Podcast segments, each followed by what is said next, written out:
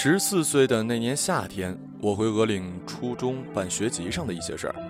小敏和我一起，我们的学籍都在那儿。太阳很大，我们从鹅岭山头的山坡上往下走，山坡又陡又长。我曾经骑自行车在这里摔过一次，摔的裤子膝盖都破了个洞。柏油路被晒得乌黑发亮。软绵绵的像棉花，我的红色凉鞋在上面落下了浅浅的脚印儿。在山腰上的小卖部里，我们各买了一根冰棒。在我向小敏炫耀冰棒下挂着粉红色的水珠是多么好看时，她一不小心就把我的冰棒给碰到了地上。我强忍着自己对那根冰棒的不舍，闷闷不乐地走到鹅岭山头的脚下，在那里和她分开。我在这里踏上弯弯曲曲回村子的土路，而他回家的柏油路则是一直向前延伸。那是一条名叫三幺八国道的马路。那年夏天，我和我姐从鹅岭初中转学到三里初中，成为初三一班的转校生。小敏是坐在我后面的男孩子，白白净净，右边脸颊有一颗痣，和我一样高，嘿 嘿，是个矮子。香风闭塞，班上的男女同学几乎不太好意思说话，除我之外，因为在大家眼里我就是一男生。转学第一天，我的同桌在女厕所看到我都快吓哭了。后来他知道我也是女生，破涕为笑。还有一次，我和我姐坐公交车回家，公交车上的售票员指着我姐说：“这是你弟弟啊？”我姐觉得好笑，答：“是。”售票员很满意，哼，看着就像，果然是。凭借着男子汉一般的作风，就这样，我和班上所有的男生成了好朋友，包括小敏。小敏对我一直很好，这种好是很细碎的，我已经完全不记得那么久远的时光里都一一发生过什么事儿，但我记得这个结论，记得小敏对我很好。学校很小，在一座小山坡的阳面上，校园里满是沉甸甸的水杉树塔和巨大的悬铃木。学校也没有食堂，当地会有几户人家做饭菜摆出来卖。在另一座小山上，颇有些古风。我们每天就在各座山和田野之间跑来跑去。我们住校一周才回家一次，其他日子就一直在山里过着寂寞的日子。班主任是一个年轻的俊秀的男人，他对我们也很好。有一天，我的一个女同学想回家看电视，便拉我一起，我们俩就跟着班主任请假不上晚自习。他不允许，我们就偷偷跑了。回到学校的时候，班主任罚我们两个去扫落叶。冬天已经来了，学校里的树都那么高大，一地落叶。我们嘻嘻哈哈扫了一阵子。他就笑了，让我们回教室去了。平时没有什么娱乐活动，我喜欢听小敏唱歌。小敏唱歌很好听的，并且会唱好多的歌。那时流行任贤齐有一首《伤心太平洋》。离开真的残酷吗？或者温柔才是可耻的？歌词是这么写的。我们从来没有离开过一个人，也不明白为什么温柔会是可耻的。但他喜欢唱，唱得很柔情，声音又有点变声期的沙哑。有一天，女生们说想听这首歌，但是不好意思和小敏说话，于是我就把小敏拉过来，让她站在一堆女生中间给大家唱歌。她还是很听话的唱了，虽然耳朵都紧张的红了。后来，不管我在任何地方，只要听到这首歌，都会想到小敏。时间过得很快。冬天过去，新学期开始的时候，学校决定对几个有希望考上一中的学生加强管理。一中是我们县城的重点中学，每年乡下各初中能有三四个学生考上就已经很不错了。被选中加强管理的学生大概有十个人，我和我姐都在其中。学校加强管理的方式让人十分费解。每个老师带着一到两个学生，找一清静的地方上晚自习，不在教室上。我被分到了以严肃著称的化学老师那儿。他是一粗放的男人，给了我化学实验室的钥匙之后，告诉我以后晚上我就去那儿上自习，那里很清静。然后，他就再也没出现过。每天晚上，我从灯光融融的图书室门前走过，窗户里帅气的历史老师安静的看书，我姐和另外一女同学在一旁的大桌子上写作业。历史老师连英语题目都能帮他们解答，因为他的本专业其实是英语，这才是真正达到了加强管理的作用。而等待我的呢，只有空无一人的化学实验室。早春的化学实验室还很寒冷，空旷的大教室，滴水的水龙头，细微的不知名药物的气味弥漫着。我一个人也不好意思把灯都打开啊。只打开两盏，然后在惨白的日光灯下默默的开始写作业。小敏有时候会在晚自习中间休息的时候来看我。化学实验室离我们教室隔得很远，她站在窗户外面，有时半开玩笑，有时自暴自弃地说：“算了，也考不上一中，老师把你们分出去，就是不管我们的意思吧？”我就扔一纸团出去：“我这哪有人管啊？赶紧回去看你的书吧。”还有。下次你能别抄我卷子吗？答案露出来不是给你看的。被加强管理之后，早自习我也可以不去教室。很多个清晨，我带着课本从实验室的室外楼梯爬到高处，坐在楼梯上吃包子，书摊在膝盖上。水杉树已经发芽，绕着操场轻轻的一片雾气。男生们在操场上跑步，嘻嘻哈哈的横冲直撞，连步子都抬得不正经。小敏也在里面，晨跑我一直在偷懒，假装成中考没有要考体育这件事儿。偶尔他能看到我，大喊一声：“兰兰！”听的人一抖，连包子都要滚下楼梯了。赶紧左看右看，班主任在不在附近？怕他抓到我没跑步。这大概是做贼心虚吧。快中考了，大家都在校园里照毕业照。每个人都相互送了照片，并且用黑色钢笔在照片后写上“勿忘我”三个字。照片背面不太好写字，呃，笔画都是断断续续的，显得很用力，一片诚挚的感觉。我没有给任何人我的照片，没有别的原因，只因为照片照得忒丑了。小敏跟我要过很多次，我还是没给。她问我为什么。我高傲的自尊心不能告诉他是因为照片太丑，就假装平淡的说：“有什么好送的？以后不是还能看到吗？”那我和你拍的那张，你总要给我吧？那张我都比你高，你还好意思要啊？就这样搪塞了过去。当然，他送我的那些照片我都收下了。他比我还要长得好看一些，因此每一个女生他都送了。中考之后的暑假，我和一群人去小敏家玩。他们家门前有两排高大的水杉树，屋旁有一片小菜地，菜地后面就是国道了。我去菜地里找果子吃，小敏在水杉树下叫我：“喏，你快看，那个呃蓝色的楼房是你家吧？”“嘿，好像真是哎。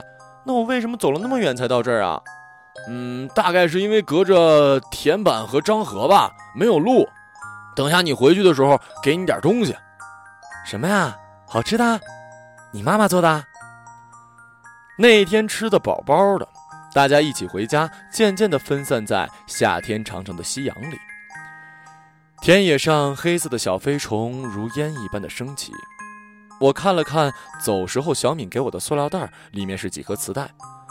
后来我听了下，全部是他翻唱的歌，王力宏啊，Beyond 啊，任贤齐呀。这样，即使不在一个高中了，也能听见我唱歌。我猜大概是这意思吧。中考成绩出来，我和我姐阿月、苏梅几个很好的朋友考上了一中，小敏的成绩只够上三中，连二中也上不了。是的，我们县城的高中名字是按照录取成绩来排序的。他家决定让他再念一年初三。反正年纪还小，来年一定能考上一中。高中开始的那天似乎和往常没什么不同。那天我穿了一件格子衫，由于怕生，在座位上坐了一天都没挪过。傍晚的时候，收到一张小纸条，一个很清秀的女生递过来的，上面写着：“请问你是女生吗？你是女生，我可以和你同桌吗？如果是男生就算了。我观察了一天，没得出结论。我只能报以盈盈一笑。嗯，我是女的。然而入学不久，我忽然对这个世界上很多东西都感到了厌倦。”每天来和同桌搭讪的男生，本来我很热心的帮他和他递纸条，现在也觉得是一件无聊透顶的事儿。我迅速的沉浸到做题的世界里，其他一概不闻不问。收到小敏给我的信，内容很平常。他开学了，再好好学习。班主任怎么样了？我们怎么样了？还习惯高中吗？我像处理一切无聊透顶的事物一样，忽略了这封信。他后来又给我写了第二封信，担心我是不是没有收到第一封，我还是没回。秋天的时候，有一天我回家，在鹅岭山头下车，走了几步，忽然发现马路对面站着对我看的人是小敏，我吓了一跳。她穿着黑色的衬衫，头发也变长了，几个月没见而已，她从一个和我一样高的男孩变成了一个清瘦的年轻人。夏天好像一场梦一样。他走过来，我居然只有他肩膀那么高了。你为什么那么久不给我回信啊？第一句话就这么直接简单的让我不知道怎么回答。呃，高中学习太忙，也不是故意的。这一年过去，小敏升入高一，还是只考上了三中。家里人对小敏考大学不敢抱太多期望。他们是觉得艺术生应该比较容易参加高考，就这样，小敏成了一名艺术生，开始学画画。而我们，高二了。小敏的高中在乡下，每次回家都要先到县城里，经过我们学校门口，然后就找我们一起吃饭。有时候我们也一起回家，就一起坐公交车。我和我姐在鹅岭山头下车，她和阿月接着往前坐车。她还是给我们写信，大约一个月一封。大部分的时候我会给她回信。她的来信总有三份，分别写着阿月、青青、兰兰。有时候是分开寄，有时候是一起寄给我。青青是我姐，阿月是我初三的同桌。嗯，她叫她姐姐。我已经很难听到别人叫我兰兰了。上了高中之后，再也没有人知道我小名。我们都是大人了。他总是一如既往的把信纸叠成我一拆就能撕碎的图形，并且零散的在信里夹一些小东西。军训刚结束的时候，他在信里夹了一张他军训时的合照寄了过来。哎，为什么别人穿着军训衣服，你穿个白背心儿？你的外套呢？我回信是问他，我脱了，这样比较帅。有时候他会提很无理的要求，哎，我们这里最近很流行用彩色的丝带编成手环，戴上去蛮好看的。我们班女生都在编，你能帮我编一个不？我怎么可能会编手环？我连纸飞机都不会叠。初中时全校女生都叠纸鹤的时候，只有我一个人不为所动，难道不是吗？当然，我什么都没说，只是默默的没有回信而已。小敏对我们那么好，我不能直接告诉她，人的能力是有限的。也许等我姐有空了，可以给她编一个。我收到小敏寄来的后一封信是十几天以后，信鼓鼓的，里面好像装了很多东西。拆开来一看，里面倒出三只手环，红绿两色的丝带编成了细密的花纹，结实又小巧。他在信里写道：“你那么懒，一定不会编给我。”我都能猜到，所以我学会了，给阿月、你姐、你都编了一个，嘿，希望你们喜欢。小敏总是这样，让我觉得自己又做了一件糟糕的事儿。我不是没有察觉小敏对我超乎寻常的热情，所以我偶尔甚至想躲着她。在我的高中时代，我喜欢一个虚无缥缈的、遥远的、和我几乎毫无交集的人。大约我喜欢的也不是那个人，而是自己创造出一种完美的、安全的距离感与忧愁罢了。年轻人总是喜欢所谓的忧愁。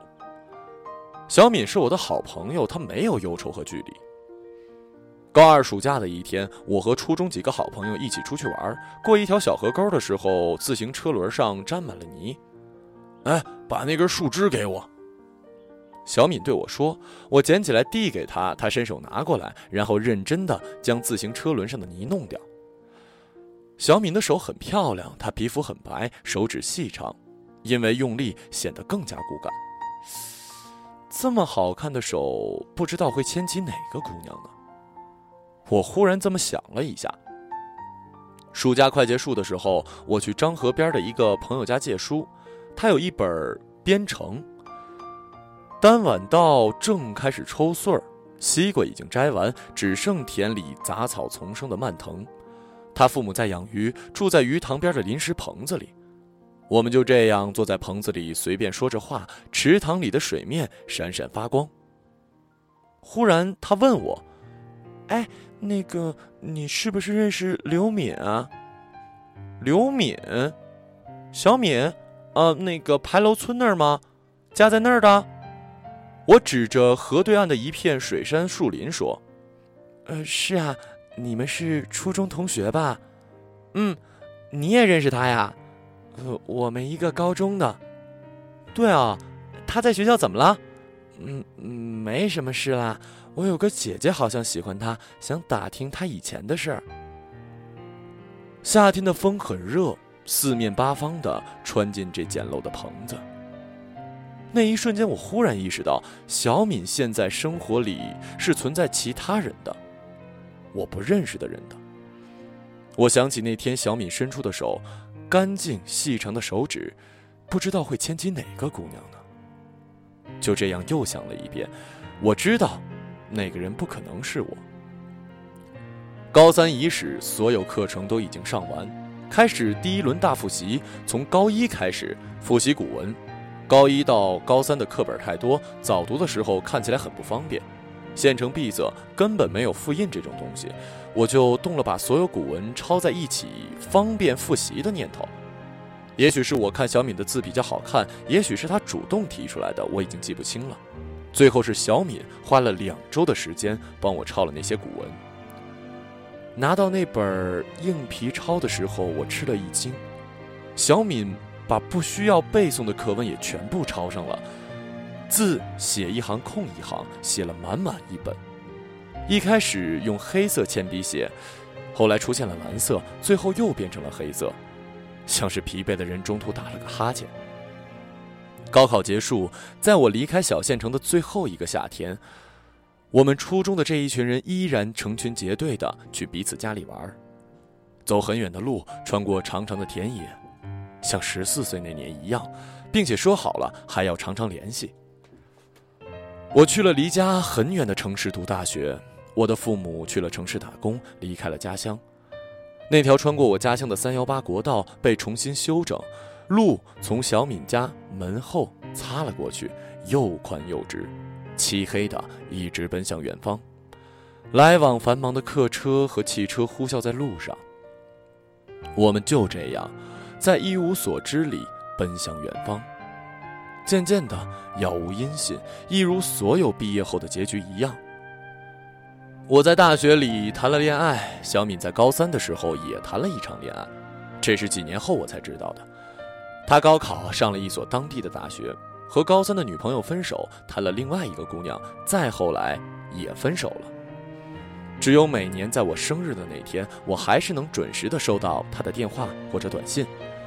每年寒假我回家乡，他来我家玩一趟，这是一直保持的习惯。这个习惯好像还在提醒着我们，我们还是朋友。我们褪去了曾经莫名的情愫和想象，成了真正的朋友。再联系多一点儿，已经是小敏大学快毕业的时候。小敏想回县城，离父母近一点，然而她的专业是油画，应该不好找工作，因此萌生了考公务员的念头。到学校。当一名美术老师也好。那时他在偏远的地方，托我买公务员的书给他。那时的我正把自己的生活过得一团糟，大部分的时间耗费在无用的生活和情绪里。然而我什么都没有和他说，也不知道怎么说，只是装着还很活泼的样子。隔了几天，我去定王台书城，在昏昏欲睡的大厦里找他要的那几本书，给他寄了过去。他要给我钱，哼，虽然我的确很穷，终究还是没好意思要。小敏果然顺利的考了回来，在葵湖一所小学里当美术老师。后来因为缺老师，他同时教起了英文。想到他居然可以教英文，我整个人都不好了，深深的为那些孩子们担忧。成为一名小学的美术老师兼英语老师，外加偶尔兼音乐老师之后，小敏的生活很愉快。唯一不愉快的，在于他致力于想追回高中时期的前女友。但暂时还没成功。他有时候会和我说，他和前女友最近聊了什么。既然我也是女生，应该知道女生想要什么，能从聊什么看出这姑娘对他还有意思不？那姑娘的话实在言简意赅，我真的什么都看不出来。当时分手是不是你对不起人家姑娘啊？呃，算是吧。那就继续再努力，活该。二零零九年一月一号，小敏突发大招，她决定杀到姑娘的城市去，努力表白一次。我要赶上二零零八年幸福的末班车。这是她说的。果然就赶上了。几天之后，她回了学校，和我说了这个喜讯。他说要好好工作，挣钱，把姑娘娶回来。姑娘这么好，不得不想结婚呢。这个好消息让我们都很兴奋，我都已经说好了要去参加他的婚礼，还要去参加阿月的婚礼，因为阿月也要结婚了。那一天，我们不知道怎么说起唱歌的事儿。我说：“好像好多年没听你唱歌了。”他说：“哎呀，好像是哈，要不现在给你唱一个吧。”他给我打电话，我们已经很久没通电话了。一瞬间不知道说什么，他唱歌给我，声音还是那么好听，只是更沙哑了一些。唱了什么我忘了。后来他说他学了吉他，嗯，但是还只会一些简单的和弦。他把电话放在吉他旁边，弹了一首断断续续的《两只老虎》给我听，并一再说明那已经是他唯一会的曲子了。那是我最后一次听小敏唱歌。小敏死于二零零九年一月十一号，交通事故。他在深夜里和兄弟们喝了酒，然后骑着自己的摩托从葵湖回牌楼村的家。路上他的手套忘了，也许是太冷，他折回去拿手套，然后撞上对面灯光雪亮的大货车，在冰冷干净的新三幺八国道上。我没能去参加他的葬礼。我得知消息的时候已经是三天之后，那时我在千里之外的城市，深陷于自己那段生活的无边泥潭之中，无法自拔，并且穷困潦倒，连一张回去的机票都买不起。后来我梦见过小敏，梦见我走在回家的路上，正过了新义大桥，云朵漂浮在漳河上，河滩边的杨树林在夏天的风里叹息，小敏从对面骑车过来。还是十七岁时的样子。他看到我跳下车，我刚才去你家找你，你不在，什么事儿啊？我要结婚了，就是告诉你这个。我们都很高兴。他把自行车搬起来，掉了个头，上来吧，我送你回家。然后我就醒了。二零一三年十一月，有个周末，我和家人一起回安徽老家。冬天的阳光稀薄，田野也是荒无人迹。家门口远处有几片水杉树林，红红黄黄、影影绰绰的在冬雾里立着。有黑白分明的大鸟从水塘边的杨柳树上飞起来。天黑得很早，家里常年无人居住，年久失修。厨房的电路坏了，灯亮不起来。姐姐把黑暗里的柴火点着，在大锅里烧热水。我在堂屋里坐着看一本闲书，水烧的差不多了，姐姐来屋里给她小孩洗澡，我就去锅底再添一把火。我在灶底下坐着，却看到了几本硬壳笔记扔在一堆柴火上。最上面的一本是我高一时的周记，封口系着黄色丝带，已经发灰。那时我们每人准备了一个笔记本，每周都要写一篇八百字的文章，交给语文老师批改。这些本子能出现在这里，想必是被姐姐当做废纸来引火了。我拿起周记本，底下另外一本熟悉的封面露了出来，一只小熊躺在蓝色的星空下。那是小敏在高三时给我抄古文的本子。我曾经有很多小敏送我的礼物：画布上的向日葵，录在磁带里的歌声，十五岁时军训的合照。红绿丝带编织而成的手链，少有回应的信件。时光像连绵大雨一般，剥去了他在年少时赠予我的晨光和只字片语。这些琐碎的物件，在我后来颠沛的生活里再也无迹可寻。在那天乡下昏暗寒冷的厨房里，灶堂里松木静静的燃烧着，偶尔发出。逼迫的炸裂声，那本失而复得的硬皮抄，大概是小敏给我最后的礼物。